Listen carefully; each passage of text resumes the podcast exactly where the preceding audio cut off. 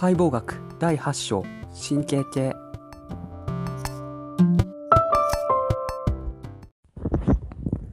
1神経系の構造。脊髄と脳を合わせて中枢神経系という脊髄と脳の外にあって刺激や興奮を伝達する神経組織を末梢神経系という開白質と排出白質について細胞体の集まるところを開白質という神経繊維の集まるところを白質という白質の中に神経細胞の集まる場所を神経核または核という。末梢神経における神経細胞体の集団を神経節という。中心性神経は末梢からの刺激を中枢に伝える神経である。遠心性神経は中枢から末梢に興奮を伝える神経である。神経細胞は再生されない。神経繊維は再生されることがある。中枢神経ではグリア細胞が神経細胞を取り巻く。末梢神経では手腕細胞が神経細胞を取り巻く。これは覚え方があって、末梢は手足なので、手と腕を手腕というふうに漢字に置き換えると分かりやすいです。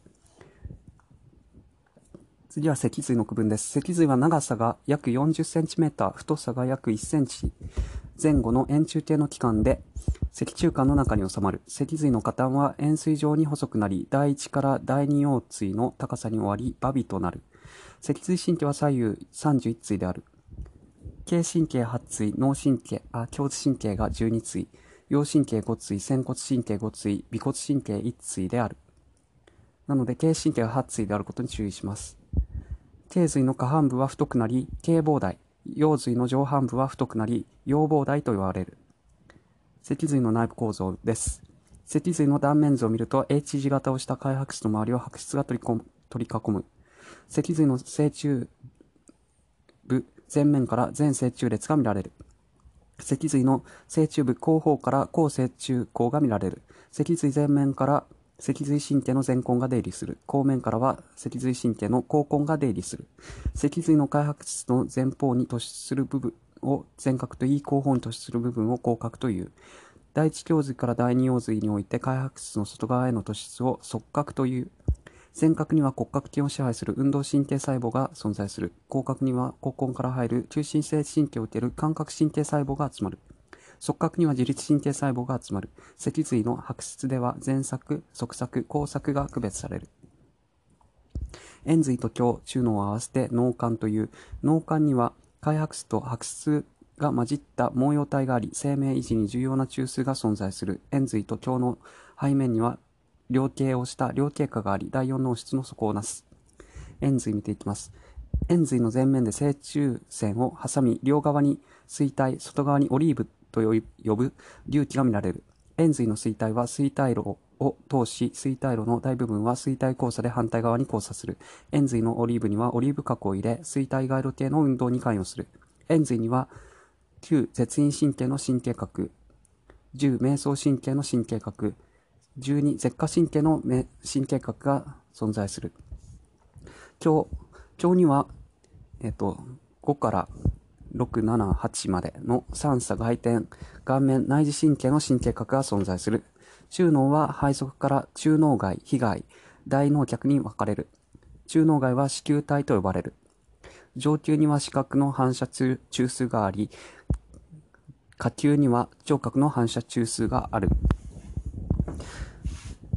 被害排足を中脳水道が通り、赤角黒質という衰体がある系の開白質がある。中脳の大脳脚には衰体路が通る。中脳には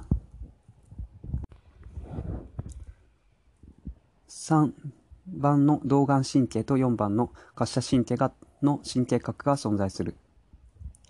これら円髄胸中脳の覚え方がありまして、中二教師円子と覚えるといいです。そして中の教円髄の順番に鎖国というふうに覚えると覚えやすいです。次は小脳です。小脳は左右一対の小脳半球とそれをつなぐ中部よりなる。小脳は三対の小脳脚で中脳鏡円髄と結合している。小脳の内部構造は表面に開白質の小脳皮質があり、深部には白質の小脳髄質がある。小脳髄質には小脳核、視上核などの開白質が含まれる。なので、このような足があるのは小脳と中脳みたいなのが、他の脳の部分と接続するときにありますね。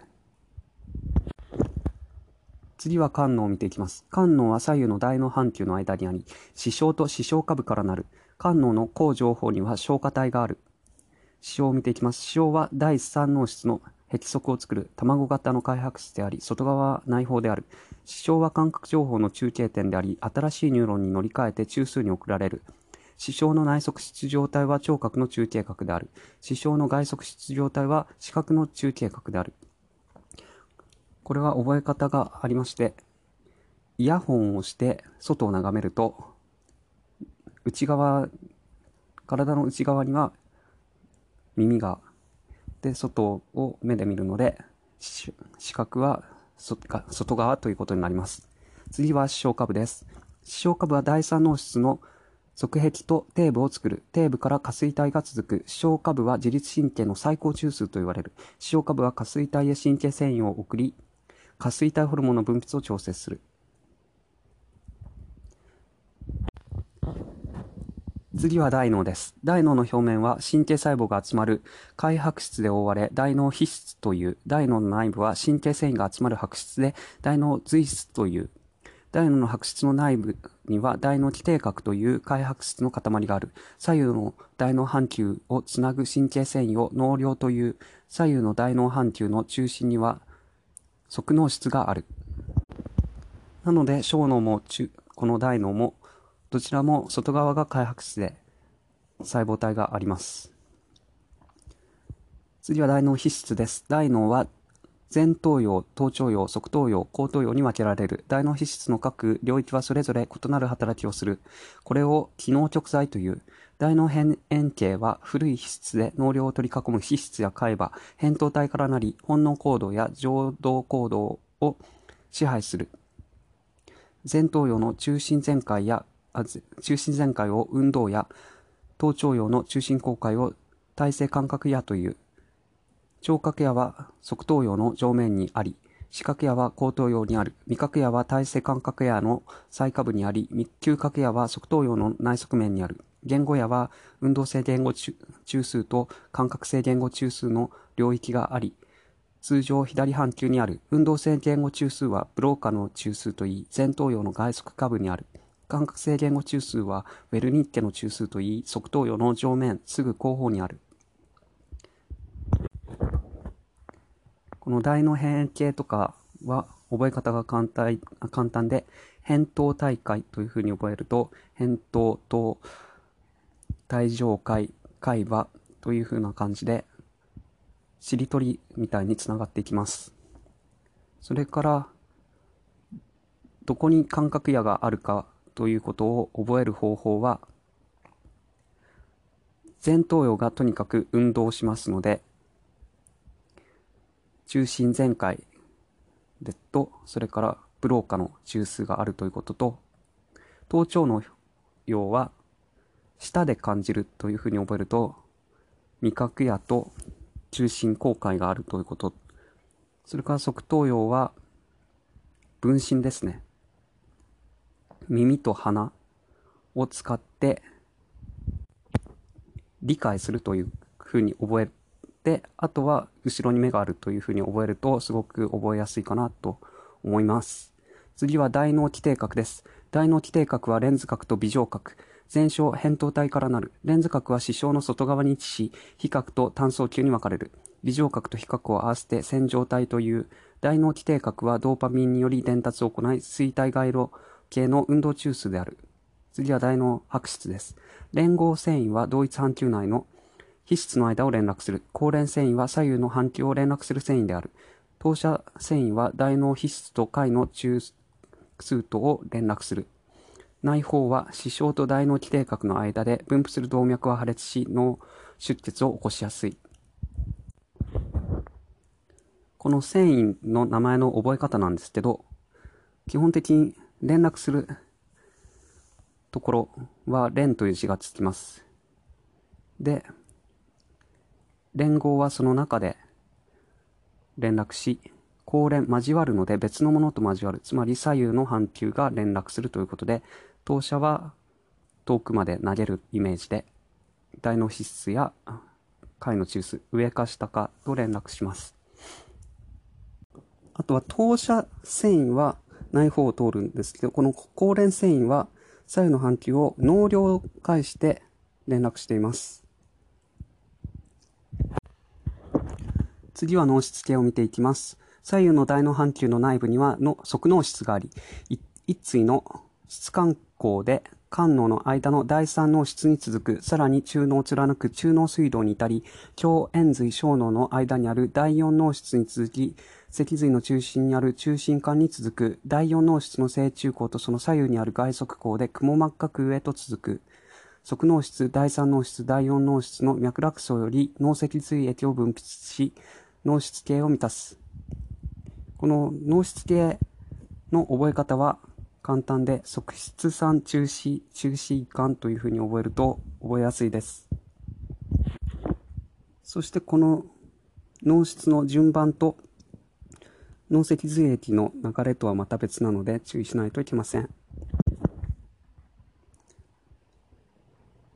脳脊髄液は脳室の脈絡層から分泌され、第四脳室の正中孔と外側孔で雲膜下腔に出て脳と脊髄の表面を流れ、雲膜下流を介して硬膜静脈動に吸収されます。第四脳室と、第四脳室と第三脳室の脈絡層から分泌されます。そして髄膜を見ていきます。脳と脊髄は硬膜、雲膜、軟膜とその間を満たす液で保護されている。雲膜と軟膜の間を雲膜下空と言い、脳脊髄液で満たされる。この硬膜、雲膜、軟膜っていう順番に脳も脊髄も中枢神経系はあるんですけど、脳の方が硬膜のすぐ下に雲膜があって、雲膜と軟膜の間にが広くて、その分髄液も多いような感じになるんですけど、脳脊髄液も。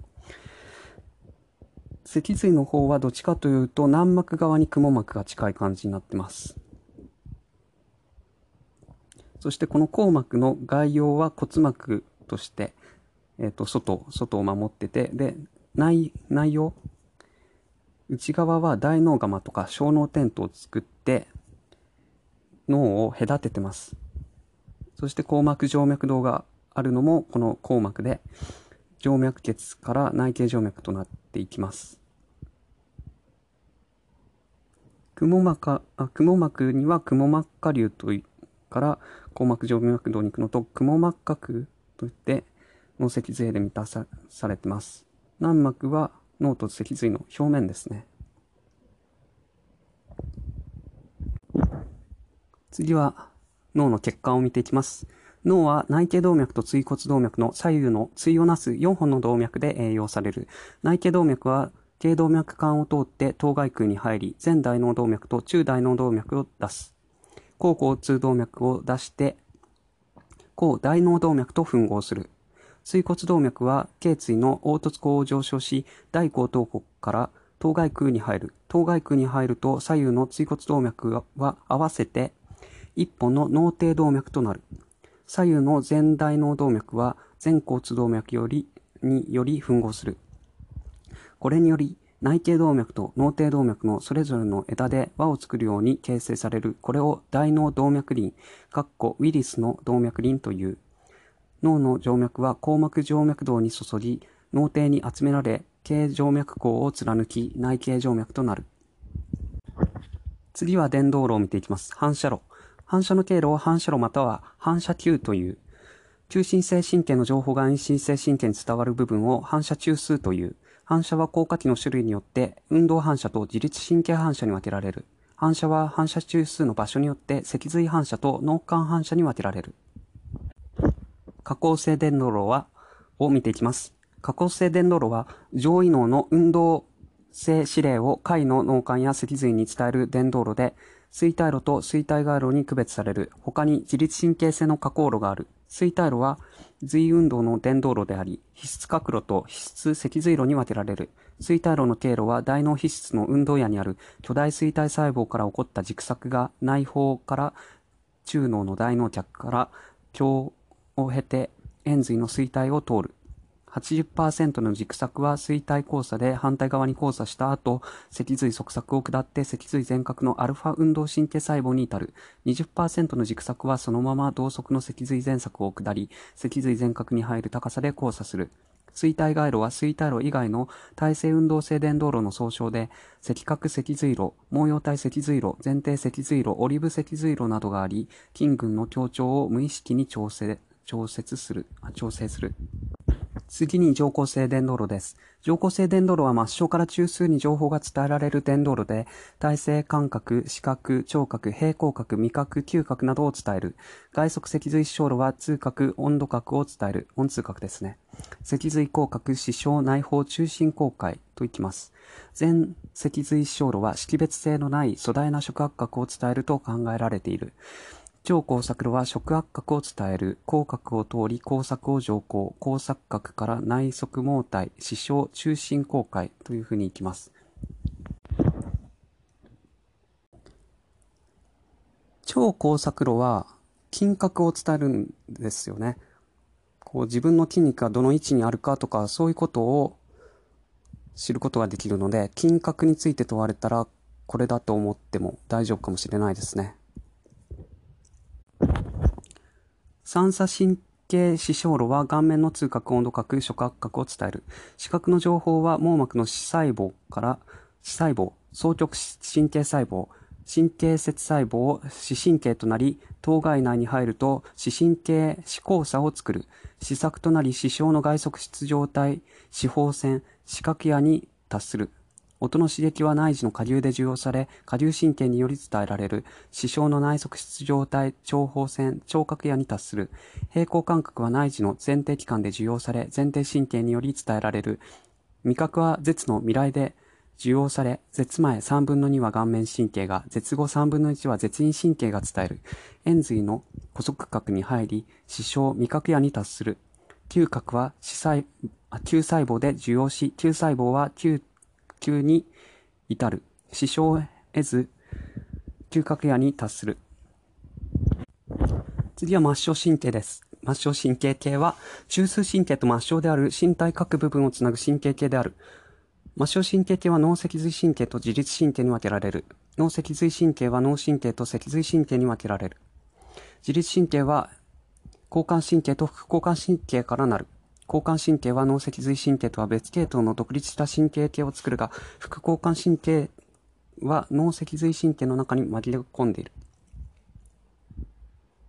では脳神経を見ていきます。脳神経は脳に出入りする末梢神経で左右の、えーと、1から12の神経からなる。1は嗅神経で嗅神経は感覚性のみの繊維からなり、嗅覚を伝える。1の嗅神あ嗅神経は、鼻腔上部の嗅細胞、嗅神経、指板を貫き、吸中に終わる。この1から12の脳神経の覚え方なんですけど、これは、一休さん、二心、御堂筋、死活、ゴミ、無害、七面鳥、鼻血、吸引、十名、いい服、いつしたかというふうに覚えると、頭文字が出てきてすぐに思い出せます。次は2の二神、視神経を見ていきます。視神経は感覚性のみの繊維からなり、視覚を伝える。視神経は眼球の硬直から始まり、視神経管を通り、頭蓋腔に入り、下垂体の前で視交差を作り、視作のとなって視床の外側質状態に至る。次は動眼神経です。動眼神経は運動性と副交感性の繊維からなる。動眼神経の運動性は眼球運動を行う。動眼神経の副交感性は縮動及び焦点調節を行う。運動性繊維は中脳の動眼神経核を出て、上眼下列から眼眼下に入り、上直筋、内側直筋、下直筋、下斜筋、上斜あ上眼転直筋を支配する。副交感繊維は中脳の動眼神経腹核を得て、上眼下列から眼下に入り、毛様体神経節を経て、動向活躍筋と毛様体筋に分布する。この動眼神経が司る筋肉はまぶたと、それから中の筋に関し、目の筋に関しては、外転筋の外側直筋と下斜筋の乗斜筋を除いては全部行っています。次は滑車神経です。滑車神経は運動性のみの繊維からなり、眼球運動を行う。滑車神経は中脳の滑車神経核を出て、上眼下裂から眼下に入り、上斜筋を支配する。このそれぞれがどこの穴を通るのかっていうことは、覚え方がありまして、しばし女性ランナー首にした刺しごろ兄さん、南白ドイ中にというふうに覚えるとわかりやすいです。そして、それぞれが副交感神経なのか、感覚神経なのか、運動神経なのかを知るためには、副交感、感覚、運動の順番に、服買うというふうに覚えて、ふさこ、服買うというふうに、2、3、5、副感覚、運動というふうに割り振って、そこに1から12番目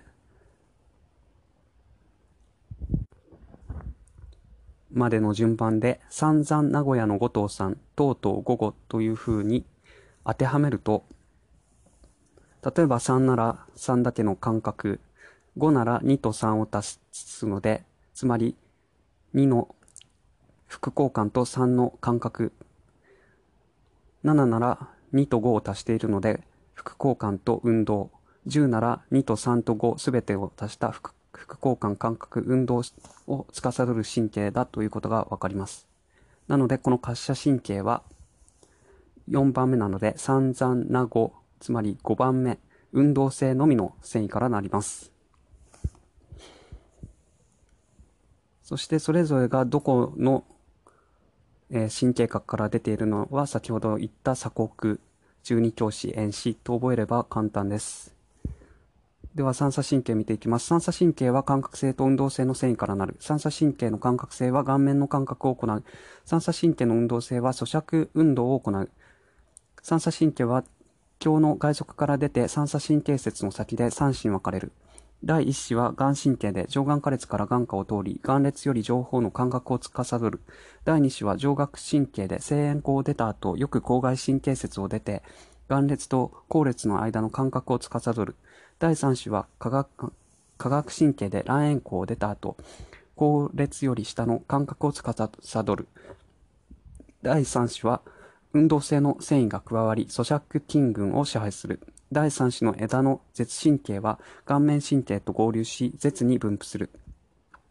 第1子、眼神経の枝に滑車状神経、眼下状神経がある。第2子の枝に眼下下神経、胸骨神経がある。第3子の枝には音外神経、胸神経、自界側頭神経がある。この三叉神経の覚え方は、イメージは、頬杖をついてくちゃくちゃ食べてる不良のイメージをすると、わかりやすいです。全然味わってご飯食べてないイメージですね。頬杖ついて。そうすると、顔の感覚とベロの、えっと、前3分の2の感覚と、咀嚼運動ということがわかります。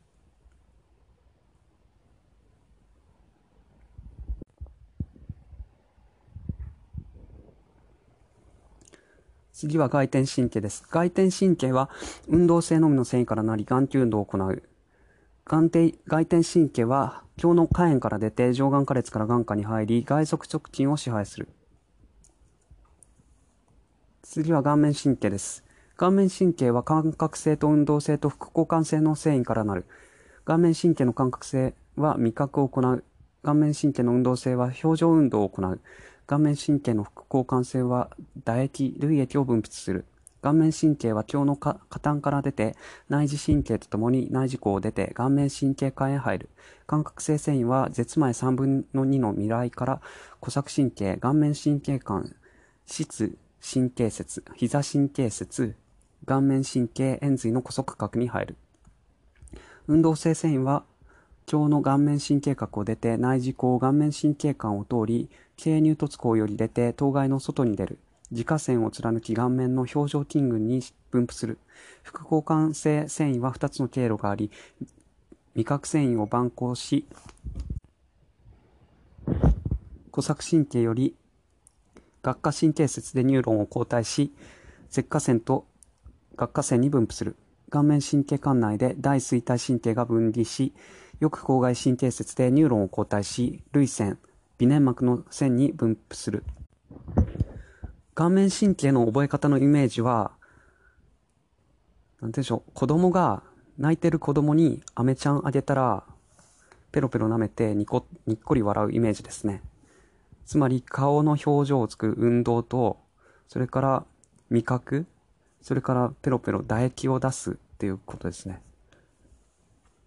で、まさに飴って甘いので、ベロは、えっと、絶戦が甘みを感じるので、すごく覚えやすいなと思います。あと、この涙を出す、唾液を出すというのが副交感繊維なんですけど、それぞれ別々で涙と唾液になっていくんで、2つ経路があるということは注意しないといけないです。で、下の方、顎の方に行くやつは、舌下腺と顎下腺に出るんですけど、小作神経から。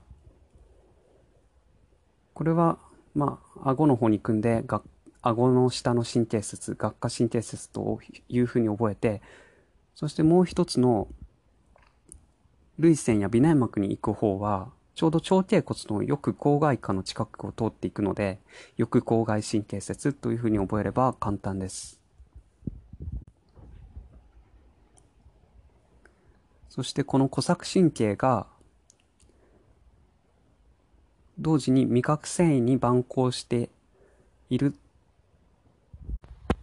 ということも注意しなければいけません。次は内耳神経です。内耳神経は感覚性のみの繊維からなり、聴覚、平行覚を伝える。内耳神経は下流のコルチキからの聴覚を伝える下流神経と前庭と半気管からの平行覚を伝える前庭神経は顔面神経とともに内耳孔を通り、それぞれ下流神経核、前庭神経核に入る。次は絶陰神経です。絶陰神経は感覚性と運動性、副交感性の繊維からなる。絶陰神経の感覚性は味覚、舌と咽頭の感覚を行う。絶陰神経の運動性は嚥下運動を行う。絶陰神経の副交感性は唾液を分泌する。絶陰神経は円髄の外側から出て、形状脈孔を通過して頭蓋の外に出る。感覚性繊維は絶後3分の1と咽頭の一部に分布し、味覚と知覚を伝える。一部は頸動脈小体と頸動脈動に分布する。運動性繊維は嚥下に関わる咽頭の筋に分布する。咽頭、あ、違う、副交感性繊維は実神経節でニューロンを交代し、自家腺に分布する。なの、絶陰神経の覚え方のイメージとしては、苦い薬を飲み込むイメージです。なので、薬を、こう、ベロの上に乗せると、下の奥の方に苦味を感じるので、絶後3分の1ということになり、そして喉に触れれば嚥下反射が起こって、この飲み込むというのも絶陰神経がやっています。そして耳から、自家腺から唾液腺が出るんですけど、唾液に関しては、が顎の下か耳の下かというふうな、外から触ってみてわかる名前になっているので覚えやすいです。次は10番の瞑想神経です。瞑想神経は感覚性と運動性と副交感性の繊維からなる。瞑想神経の感覚性は外耳と咽頭の感覚を行う。瞑想神経の運動性は発発生に関わる。瞑想神経の副交感性は内臓運動に関わる。瞑想神経は円髄を出て形状脈孔を通過して頭蓋の外に出る。感覚性繊維は咽頭以下、骨盤内臓以上の内臓の感覚、自界と外耳道の一部に分布する。運動性繊維は瞑想神経から分子した反回神経が生体筋を含む咽頭筋を支配する。副交感繊維は形状脈孔を出て内形静脈と内形静脈と総形動脈に挟まれて加工し、食道とともに横隔膜の食道劣行を通過して腹腔に入る。頸胸部の内臓、腹部内臓、骨盤以上の内臓に分布し、内臓平滑筋の運動や分泌線の調節を行う。この瞑想神経の覚え方のイメージは、なあの、有名な僧侶、瞑想が瞑想してるイメージですね。座って座禅組んでるイメージです。そうすると、座っていても内臓運動は常に行われてますし、それから耳とか喉の感覚、そういったものもあります。そして、まあ、お坊さんが何か、まあ、仕事をしようと思ったら、発生しますね。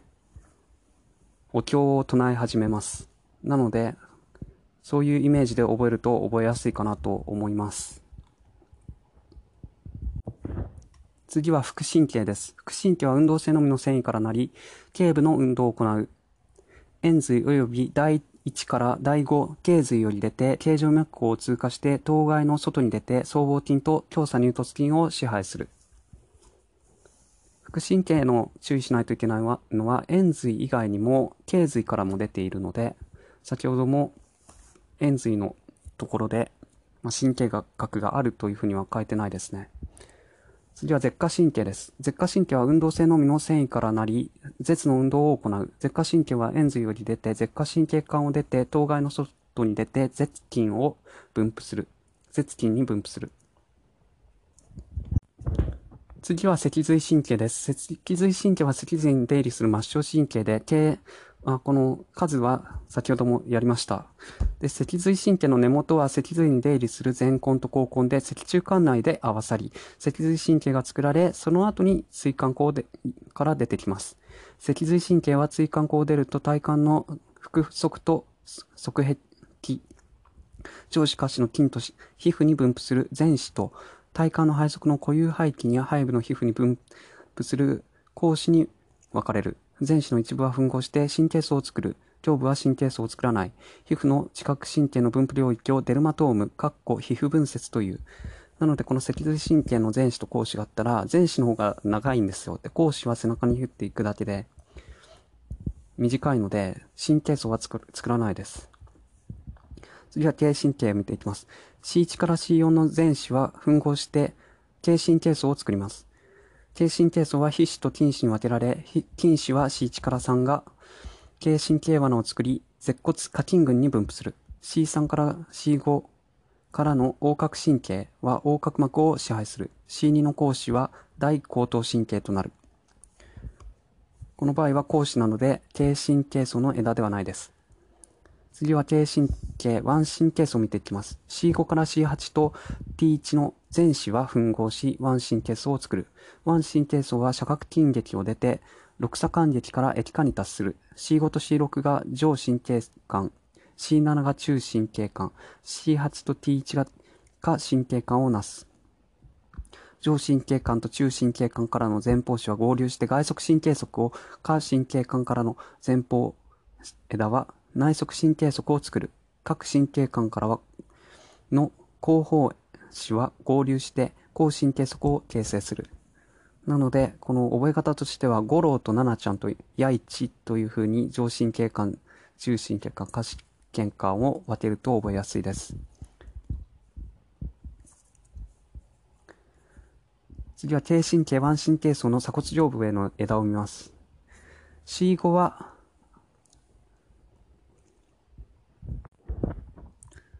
健康肺神経で、両頸筋と健康貯筋を支配します。C5 から C7 は腸腸神経で前貯筋を支配。鎖骨下筋神経 C5 は鎖骨下筋を支配する。健康上神経 C5 から C6 は健康石根を通り極上筋直下筋を支配する。健康下神経 C5 から C7 は健康下筋と大円筋を支配する。上肺神経 C5 から C8 は広背筋を支配する。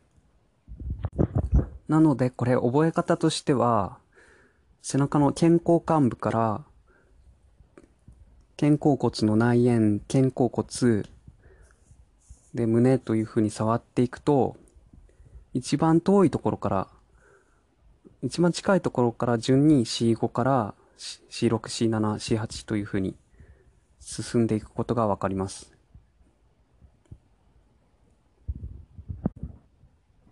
なので、背中を触ると遠くて、えっと、広いので C5 から C8 が全部使われているという感じです。次は、軽神経、腕神経層の鎖骨下部への枝を見ます。内側胸筋神経 C8 から T1 と外側胸筋神経 C5 から C7 は大小胸筋を支配する。筋皮神経 C5 から7は、エティカで右後腕筋を貫き、上腕二頭筋と上腕筋の間を通過して上腕の外側に出る上腕の屈筋群を支配する。エティカ神経 C5 から7は、三角筋症液を支配。正中神経 C5 から T1 は上腕二頭筋の内側縁で上腕動脈に蛮行し、中華で円海内筋の上腕頭と尺骨頭の間を通って前腕を加工し、手根では筋腱とともに手根管を通って首相に至る。尺骨神経 C7 から T1 は上腕動脈正中神経とともに加工、内側上腕筋管中核の後方を走行し、上腕の下端で後方に回り、内側上下後方の尺骨神経口を通って前腕の前面に出る。尺側手根屈筋に沿って下り、頭上骨の頭側から尺骨神経管、擬音管を通って首相に至る。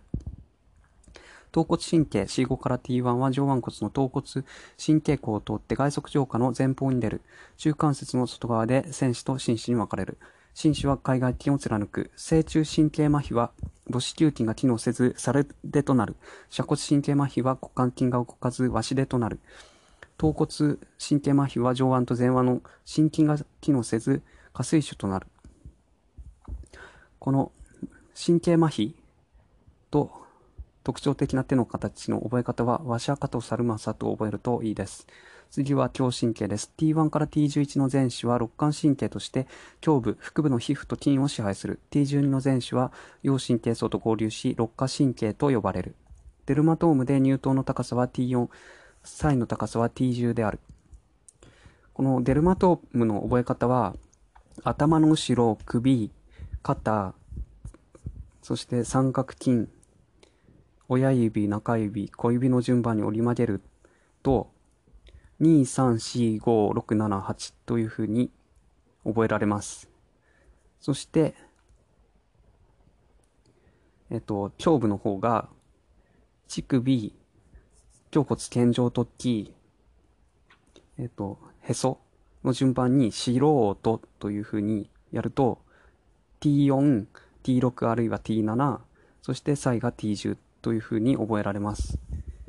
そして歌詞の方が、上前腸骨極、大腿骨内側上下、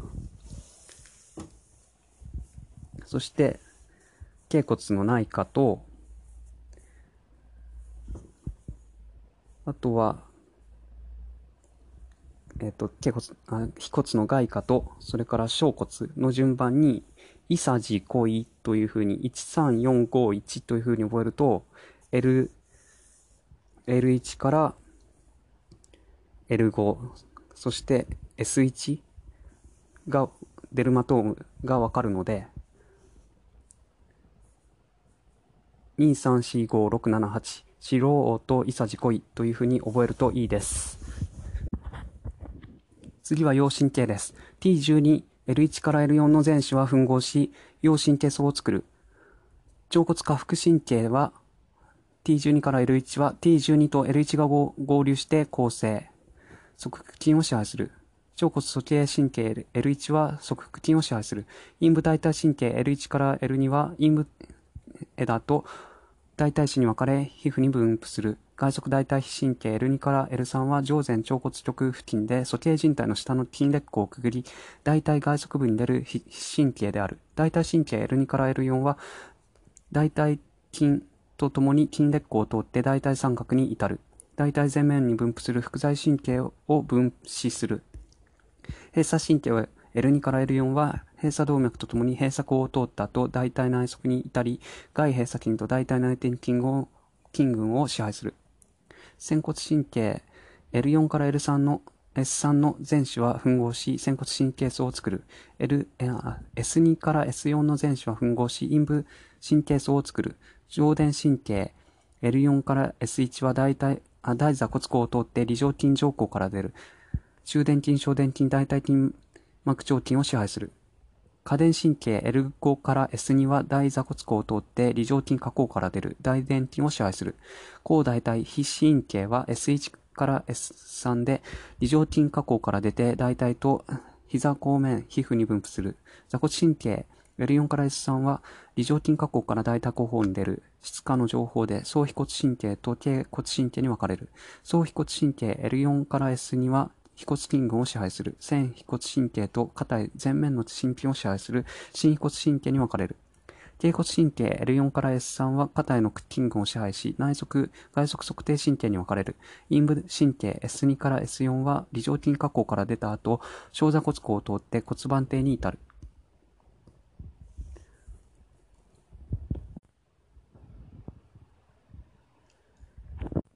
次は自律神経系を見ていきます。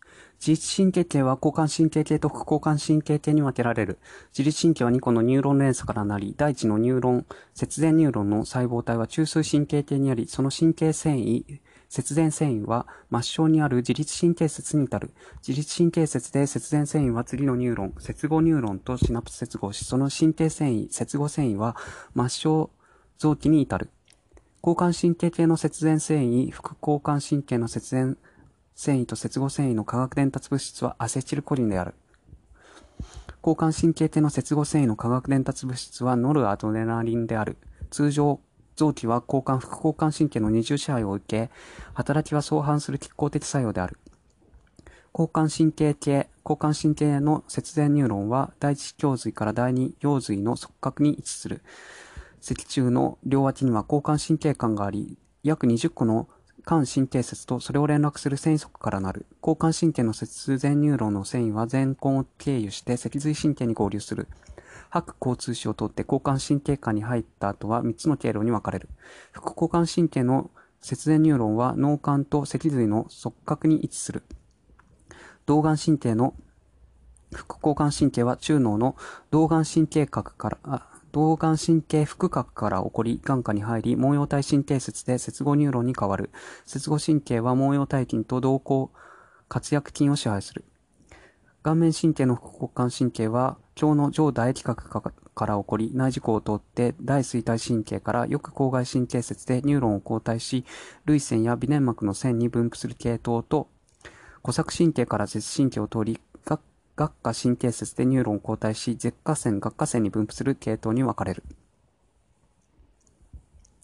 舌咽神経の副交感神経は橋の下唾液核から起こり、鼓室神経と小錐体神経を経由した後、耳神経節でニューロンを交代し、耳下腺に分布する。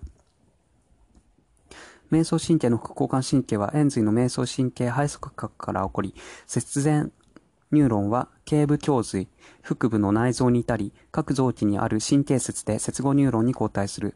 仙髄の副交感神経は仙髄の側角から起こり、骨盤内臓神経を作る。節後神経は下行結腸、直腸、膀胱生殖器に至り、排便、排尿、勃起に関与する。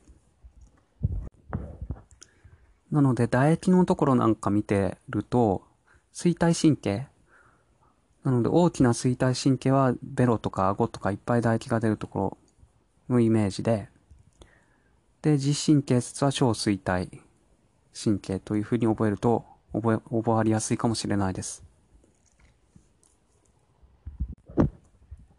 これで神経系はおし終わりです。